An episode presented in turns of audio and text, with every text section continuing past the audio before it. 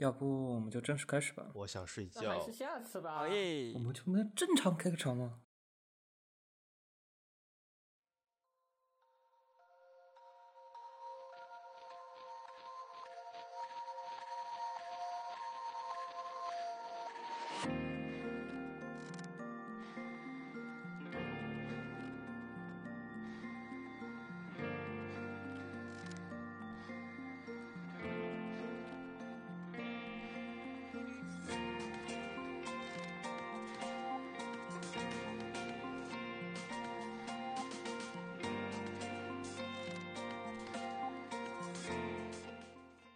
收听基础 channel 最新一期节目。这期节目是关于劲乐二点二的一些相关的评论以及个人推荐。因为这期是一期单口节目，所以整体的内容形式呢，应该是跟上次的密语的大概内容是相同的。然后更多是聊妹线的一些个人感想以及相关推荐。首先是非常感谢汉化组对于劲乐这一个系列的汉化工作，呃，能让我们这些玩家，这些不太懂日语的玩家，能够更好的享受到这一部作品，以及能够让这部作品能够让更多的人了解到和知道。那就进入到这期节目的主要内容吧。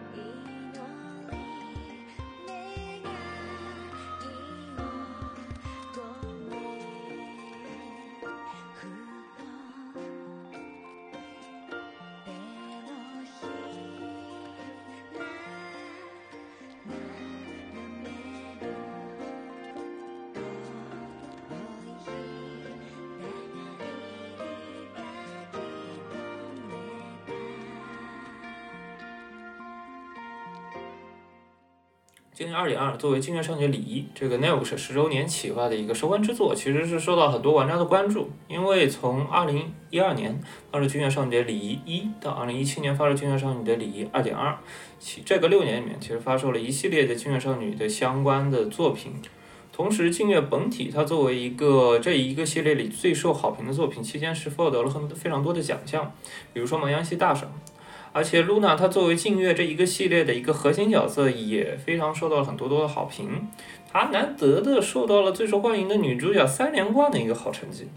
同时，劲乐它也出了一系列的周边，还有延伸版本，比如说 PSV 版本、NS 版本，还有 iOS 版本。劲乐它作为一个伪娘作或者说是女装潜入类的题材，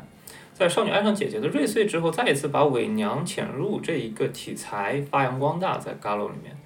作为一个受到这么多好评的作品，《劲乐二点二》它作为它的收尾，其实是受到很多人的关注，而且尤其是 Nev 社如何对这个魅线的处理，也是受到非常多讨论的。但是在实际游戏发售之后，大多数人的评价其实是对这一部作品并不称得上满意。作为《劲乐二》的一个 Fan Disc，《劲乐二》一共发售了二点一和二点二两个 Fan Disc。Fan Disc 的主要内容其实是关于《劲乐二》里面的主要角色的 After Story，像 Est 像白毛或者说像大叔母。作为一个特点，《镜月二》的二点一它附赠的是《镜月少女的礼仪零》，而且这个零代表意思其实是它的故事线是在劲乐的一之前，也就是一远年轻的时候在安特卫普的皇家艺术学院留学时候的故事，讲述了一远如何和他们传说中的七姐相遇的故事。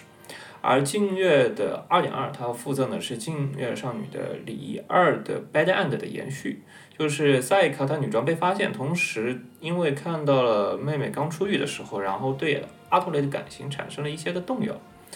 如果说静月的二点一其实是静月少女的礼仪这一部交响乐的序章，那静月少女的礼仪二点二其实就相当于这个系列的 Il Finale，就是终章。劲乐少女的 Bad End 其实并不上称不上意义上真正意义上的 Bad End，因为其实是对 Bad End 的实实际，它会都会延展出一些崭新的世界观，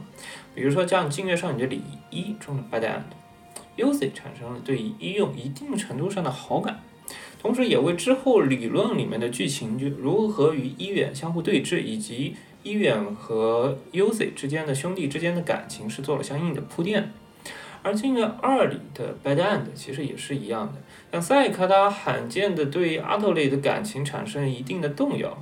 而 Bad End 的结局其实是对这一部分的感情是草草了事的，所以说当时虽然没有公布相关的企划，但是我们大多数玩家其实是能感受到 n e l 其实是准备对这个 Bad End 进行一部分的续写，同时之前也是有少女理论及其周边这样一部作品作为一个前前例，所以说我们是不难考不难想象在 n e l 他会再一次出一个类似的作品，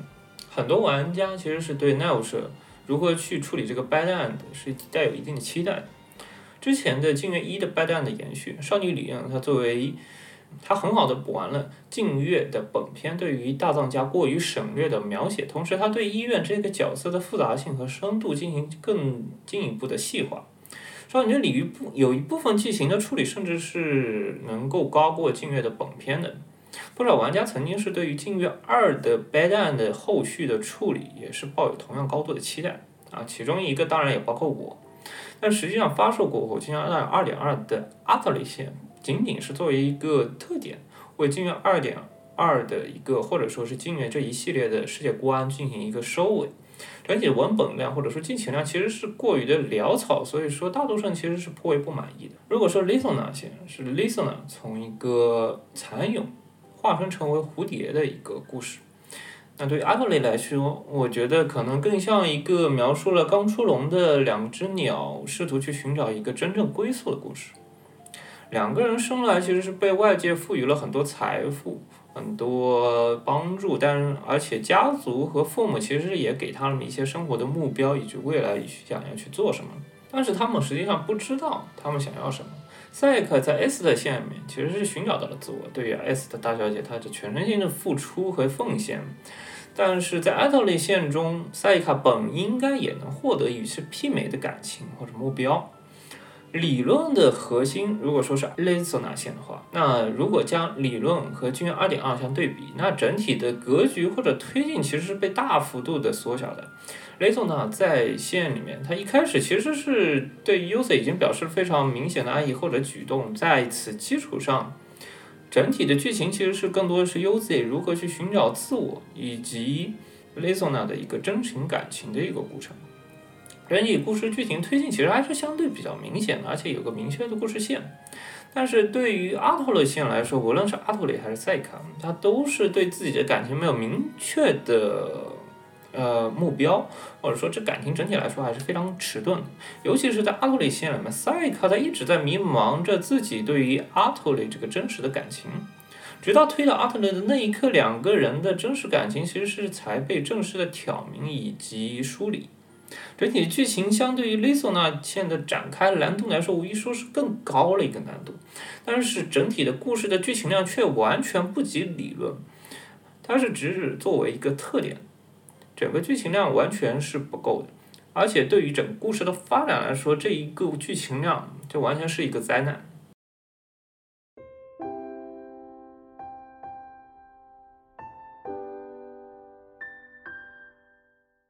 对于一个两个人的感情分析来说，《禁月二》里面的两个人的感情其实没有被正式的回应过。阿托里在剧情里其实是单方面的侍奉，或者说喜剧性对阿萨希这一个角色的一个爱慕之情，而赛卡也是更多的是一些如何去处理与父亲的对于父亲的感情，对 Lisa 的感情，以及对于自身感情的一个自我思考，这使得两个角色其实在《进月二》的本片里的真实交流并不多，而作为一个 bad end 的结尾，赛卡对于阿托雷的感情其实是有了轻微的触动，而且是产生了一个性欲。这个就争议点其实很多，而且这一切的感情也是只是到了《金月二点二》才有一个大的爆发。女装的暴露其实是作为一个失败，让一直精于计算或者说擅长演技的赛克他无法控制自己内心的欲望，他想要去发泄。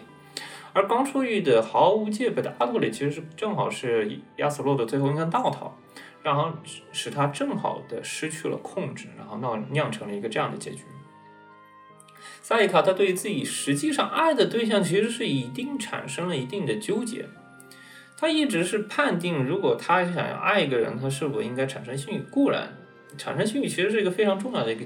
呃标准，但是实际上它并不是一个爱一个人的唯一的标准。塞卡对阿托里的一个真实感情，是一个真实的对于伊莫托的爱，而是说是对于一个自己父亲 Uc 的爱的一个附属品或者是衍生品。另一个方面，阿托里在一开始因为红叶的一些无心的话去安慰。阿托里的一些话，使得阿托里他对于自己对于赛卡的感情其实产生一定的错误的认识，在赛卡的无私的付出其实是成为他生活中最重要的一个部分，而他自己的真实感情其实是被掩盖的，而且是无法察觉，他也从来没有思考过这一个方面。两个人的成长将自己的思想都一直埋在心底，然后错误的生长，以至于走到现在这一部分。两个人的相互的依偎，其实是产让感情的距离产生了一定的模糊。像在后来，像在阿托里下面的 H sense 里面，阿托里也说了，其实是比起说是像人世间恋爱之间这种 doki doki 的这种心动的感觉，他心里其实更想要的是想要陪在赛克身边，想要赛克相互依偎的感情，这一部分感情更重要。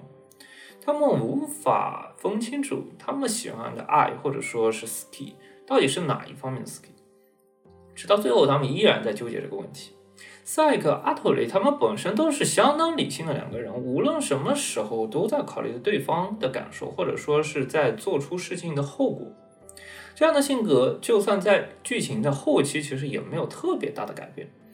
作为一个偏现实向的妹系作品，其实你说，呃。过于的多核主义，或者说是想要实现一个大家都能开心的 happy end，其实是稍微有一点不可能的，总会有一部分人受伤。阿特雷和赛卡两个人如果想要实现自己的感情或者目标，他必然是想要舍弃，需要他们必然是需要舍弃一些东西，以表示他们真实的决心。但是在剧情里，两个人并没有表现出为了爱情能够舍弃掉一切的桥段，结局颇为的具有多核主义。处处都能体现出妥协，这种剧情虽然说能够让人觉得符合逻辑，但是并不代表能够真正的打动人心。我们想要一些能够出乎意料的东西。剧院的二里面的 S 特线赛克，他为了 S 的，他其实是舍弃了一直以来珍视的头发。而在进入二点二的相关剧情里，阿特雷和赛卡并没有真正意义上的自我突破，或者说通过挫折来换得成长。有了 Listener，他作为一个总裁，作为最后的护盾，两个人实际上一直是在大藏家的一个呵护下成长，并没有突破大藏家或者说殷小路家这一个温室的。不知道是不是东之助他自己是无法给出一个相对满意的答案，或者说是制作的预算的问题，使得《俊二》的整体或者说《俊二》的一个整体的销量的颓势，让 Neil 是没有勇气再去做一个类似于理论这一样篇章的作品。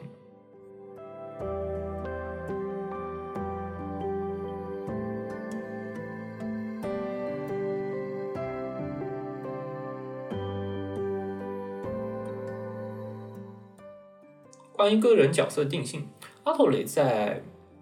剧情里其实是始终是一个琢磨不透的角色，过于的亚萨西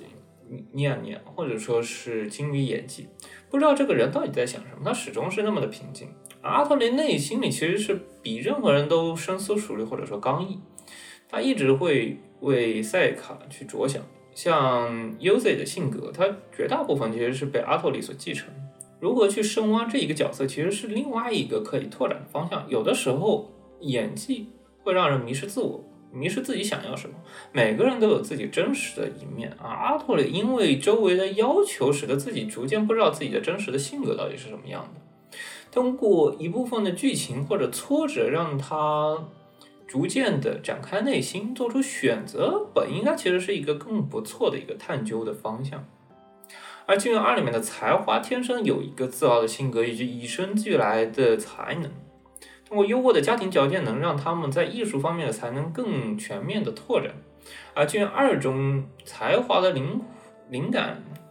而金元二中才华的灵感，可能更多的来自于外部文化的吸收和创作。扩展的科技能够让不同文化的人之间的交流和碰撞，使得不同的艺术的结合产生新的灵感。这个确实是个不错的课题。但实际上，令人羡慕的才能底下，其实是才华的内心没有像阿托林那么的坚定，更加的软弱。与经历了很多苦难的尤辛，他作为父亲相比，软弱的性格让他整个在整个剧情上的处理和发展上面，他没有很大的自我突破。整个剧情处理其实是束手束脚的。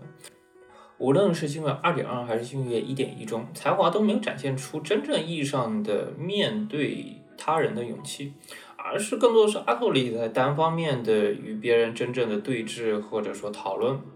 阿萨希在镜月一中虽然由于身份的关系，他没办法真正与医院进行对峙，但是他实际上深知如何去处理医院的关系。无论在任何的决定下，他都会尝试去找出方法，或者说尽其所能的为他人做出一定的事情。即便是自己毫无方法的时候，他也会为了露娜萨玛，他去做最后一件衣服。在理论线里面，他会为了丽索娜，他是作为最后的离别之吻过后，他愿意去离开丽索娜来保证丽索娜的安全。而才华，他实际上一直是被动的去处理，他并没有做出真正意义上的突破。这可能是对于金月的玩家来说，其实是非常恼火的一个点。阿托里他在面对绝境的时候，他能展示出类似于露娜和阿萨伊一样坚毅的性格，这个在阿托里前面已经展示过了。阿塞卡相比来说显得毫无成长，这让整个剧情能上升的高度其实相对来说很很有限。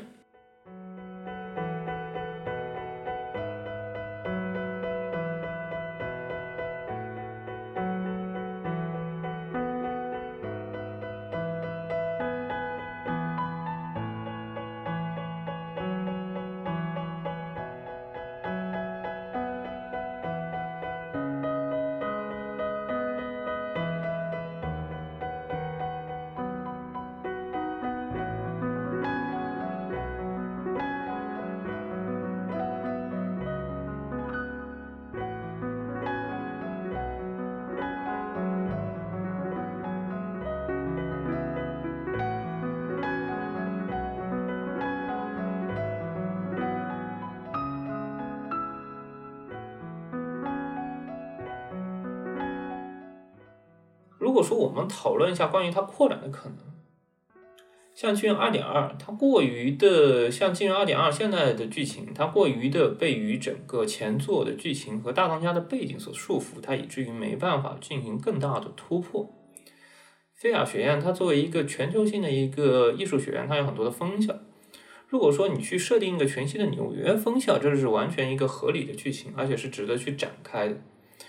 作为一个美国出生的一个赛卡，他如果去在当地生活，还有以及新的服装设计理念的扩展，本质上应该是在服装设计学院读书的东之助更擅长的领域。赛卡他作为一个长期在美国生活的日本人，本身文化认同应该是个绕不过的话题。纯白色的发色，而且在任何人里面其实都显得格外的出众和独特。少女人及其周边里的利松和阿萨希，他们在异国的巴黎。在没有家乡的帮助的情况下，他们一他们格外的无助，而且这这一份无助和困难，能够让他们两个关系有更进一步的发展。阿特里和赛卡如果能在同样的环境下，是否能够获得一个更大的成长，或者说能让这一部分的剧情能够获得更高的评价呢？对于自我内心的拷问本身也是服装设计一个重要的主题。服装设计一方面是从外部文化汲取灵感，《金元少女》里面的很多副线其实是通过文化属性以及身份认同去设计服装，比如说像瑞穗、像阿托雷或者像梅里，而角色对于本身的一些某些感情的探讨，或者说对于一系列社会问题的思考，本身也是服装设计的一个非常大的方向。如果让服装设计的主题聚焦于兄妹爱这种矛盾，和争议会不会让整个剧情也有更进一步的升华呢？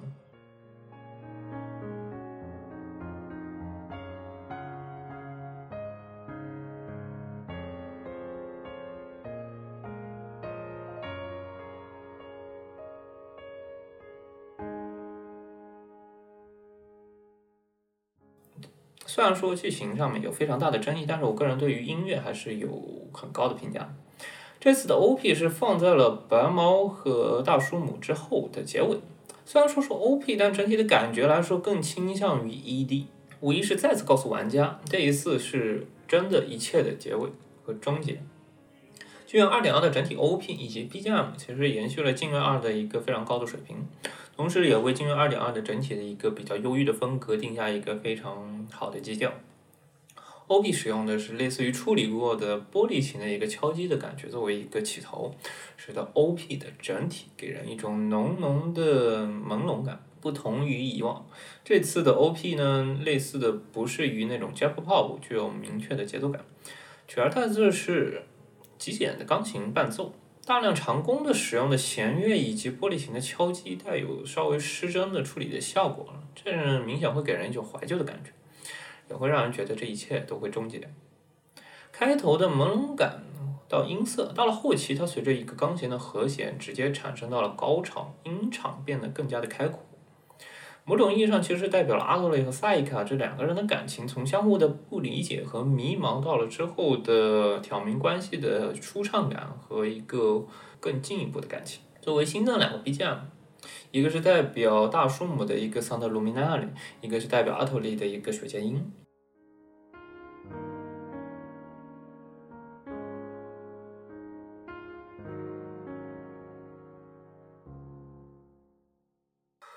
同为大数母的一个个人曲《Sound Luminale》和《Sound Illumination》，那难免会让人产生联想。作为大数母的入场曲《Sound Illumination》，它的一个 E 大调的乐谱，它大量的使用了跳音的使用，它同时让整个乐曲变得相对来说明快很多。而且，而与之相对的，作为大数母的一个结尾曲的《Sound Luminale》。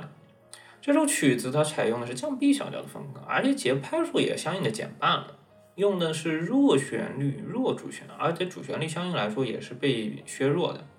大量爬音的伴奏使得整体的乐曲显得更加的柔和，这也代表着大树姆他恋爱前后整个心境的变化，对于演奏风格的一个改变。相对于出场时《Sound Illumination》的高贵和典雅，作为结尾《Sound Luminale》它更加的。有一丝柔情。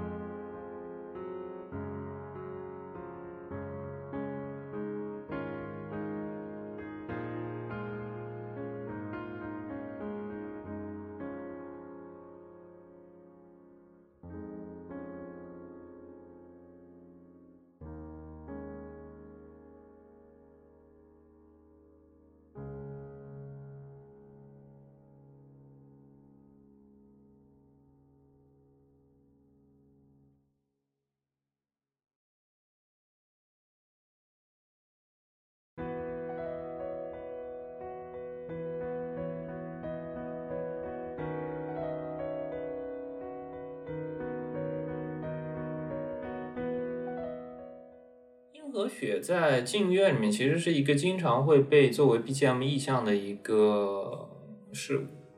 无论是镜月一里面，露娜在月下与阿萨克交谈的时候，她所用的 BGM 叫做月见音，或者说是在少女领域里面，她用的 ED，它名为恋吹雪和花吹雪。雪茄音，它融合的是日本的传统的民俗乐器。我个人推测是来源于中国唐代时期的古筝传到日本过后的一个日本和筝。这首曲子被用作阿特里的个人曲，它经被常用于阿特里上的各种地方。阿特里和赛卡其实有点类似鹰角鹿的两个对立面。然后生物阿特里，它虽然生在。美国纽约，但是他一直钟情于东方的传统的文化、日常的服饰和相关的话题和用语，其实是能展能够感受到相关的元素的。这二里面涉及到阿特里的个人 BGM 其实并不多，在个人线里面用民俗的和针来表示阿特里的另一面，其实是能够让人感受到眼前一亮。正像标题所说，那萨伊卡就像是雪，阿特里就像是永远绽放的樱花。一个人代表冬天，而另外一个代表春天。两个人本身是很难相遇的两个事物。萨伊卡他总是专注于自己的事业，而忽略了一直在身边支持他的阿托利的生活和感情。第一次见到阿托里，能够和陌生人开心的交流，其实是让萨伊卡对阿托里的认知产生一个全新的认识。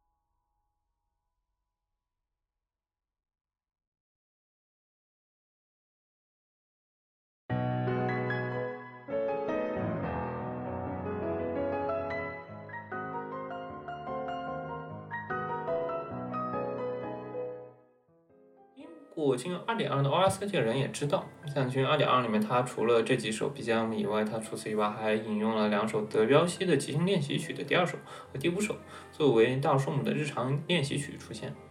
不同于进入二里面出现的肖邦的第一叙事曲作为一个出场曲，这次配合阿托里和大树木，它出现的两个 BGM 出出现的德彪西练习曲，它风格有很大的区别。那练习曲中，它用了大量的和弦，它产生的一个光影变换效果。大量的移调使得这个调的中心它产生一定的模糊，速速度的变化，大量速度变化产生了随机变换的效果，以及休止符和力度的一个变随机变化，打破了一个常规的节奏的循环。节拍的频繁变化也产生一个不稳定的效果。这一切都给人一种梦境的感觉。整个。这一套即兴练习曲，它称为十二首练习钢琴曲。它整个创作的背景是一九五一五年，也是德彪西的最后的钢琴作品。它的产生背景其实是他在经历了战争和疾病的双重打击之后创作的。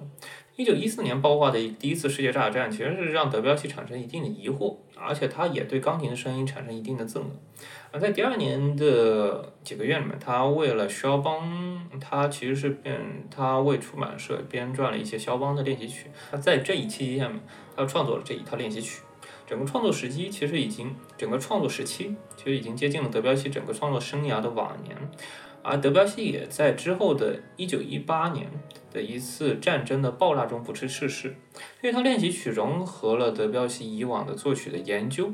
一方面他继承了浪漫主义时期的练习曲的技术，与艺术结合的观念，另一方面，他也继续挖掘钢琴音响的一个色彩。作为一个晚年的作品，与早年的非常有名的像呃海呀，或者说像月光啊这些比较有名的作品曲的风格来说，还是有一定差异的。呃，个人觉得还是可以尝试去听一下原曲。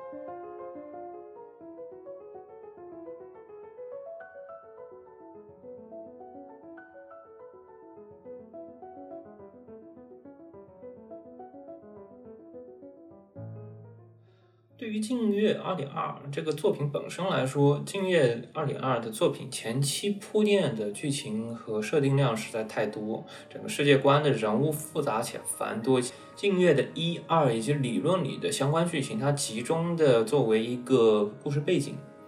而在此基础上，它诞生了静月二，而静月二点二又是静月二的一个延伸作品。